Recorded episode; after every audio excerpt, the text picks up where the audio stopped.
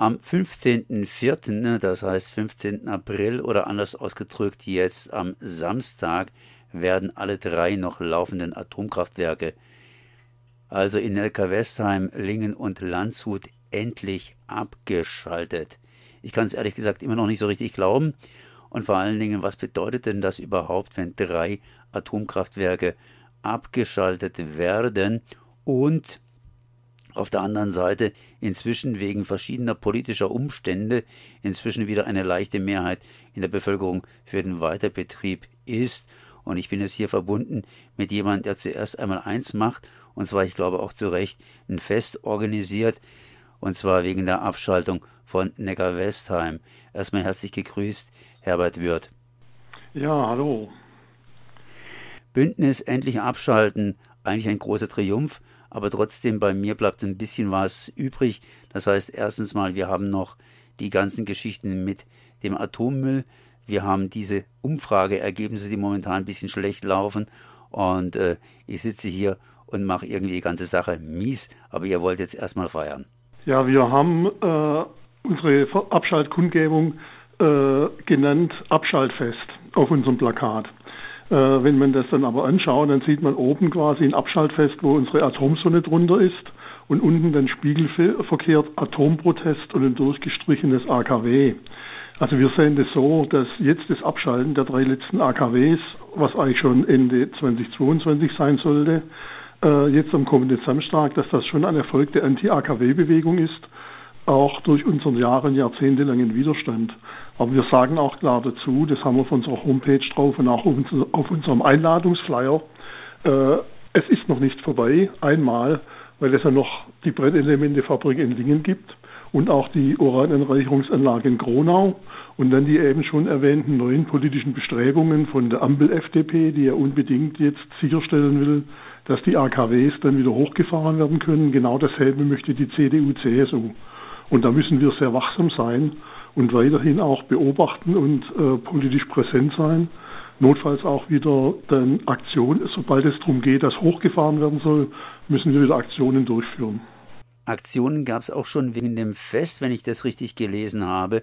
Sprich, äh, da könnt ihr nicht einfach ein Fest machen, könnte man ja eigentlich auch sagen, jetzt ist es äh, in gewisser Weise vorbei und wir lassen euch rein und ihr könnt da eure Infostände aufstellen und so weiter, sondern äh, da gibt es immer noch andere Aktionen von Seiten der Atombetreiber. Ja, wir haben äh, bei uns in Neckar-Westheim schon immer, also seit Jahrzehnten, äh, unsere Kundgebungen auch nach den Demonstrationen, die Versammlung unmittelbar auf dem Parkplatz der ENBW an dem Tor 1 durchgeführt.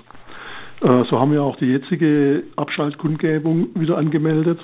Und es hat uns vor zwei Wochen dann mit Verlaub fast der Schlag getroffen, als wir dann von der Versammlungsbehörde, das ist die Kreispolizei in Ludwigsburg, die Mitteilung erhielten, was die ENBW uns alles verbieten will.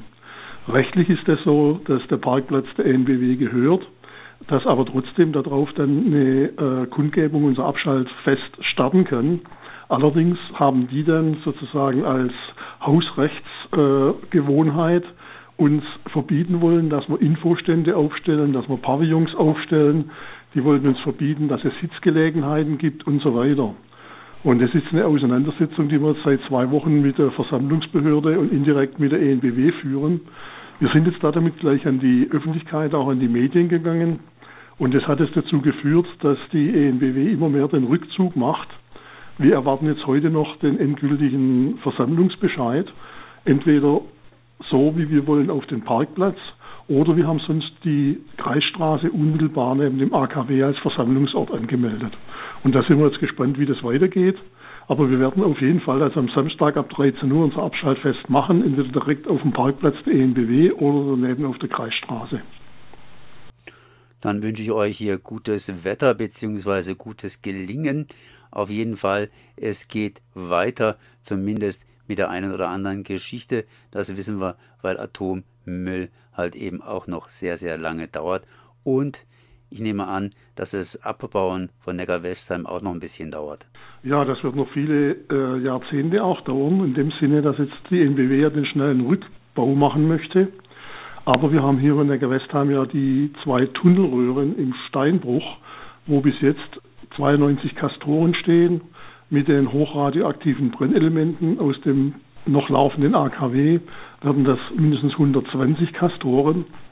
Und das Zwischenlager Neckar-Westheim und die bundesweit sind ja für 40 Jahre genehmigt, also bis 2046. Aber die BGE, die Bundesgesellschaft für Endlagerung, hat jetzt ja offiziell verkündet, dass die ganzen Zeitpläne so nicht eingehalten werden können. Das heißt, der Atommüll in Neckar-Westheim oder an anderen Standorten wird deutlich über 2050 raus. Eventuell sogar muss man klären, über 2100 raus haben wir ein ungelöstes Atommüllproblem in Castoren.